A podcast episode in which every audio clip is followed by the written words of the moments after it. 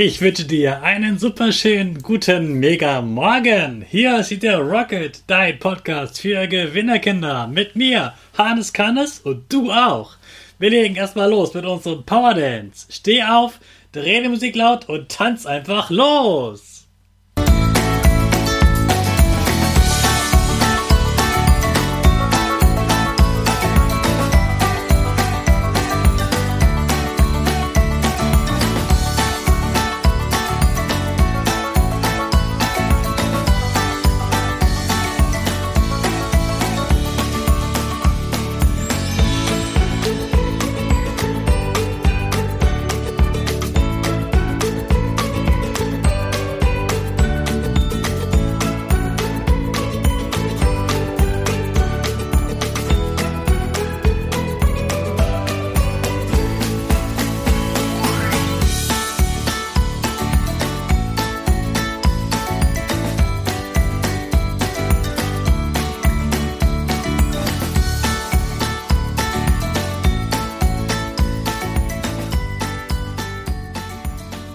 Super, dass du wieder mitgemacht hast. Jetzt bist du richtig wach.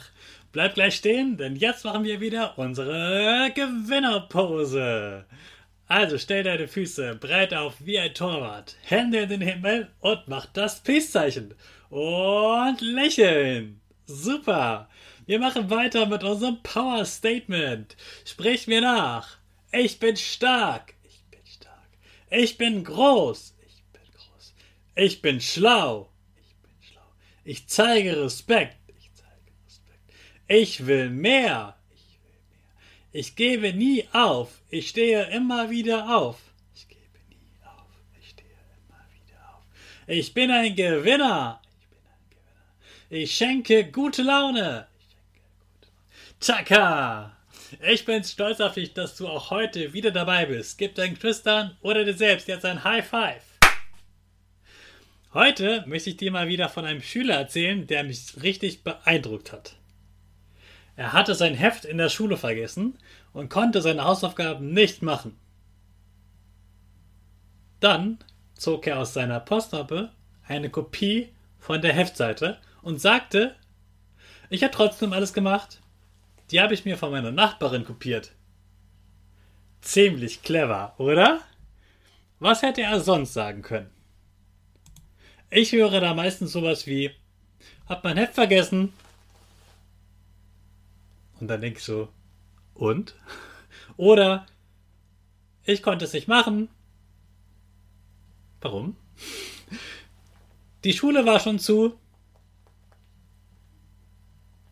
Du hast nicht gesagt, dass ich das Heft einpacken muss.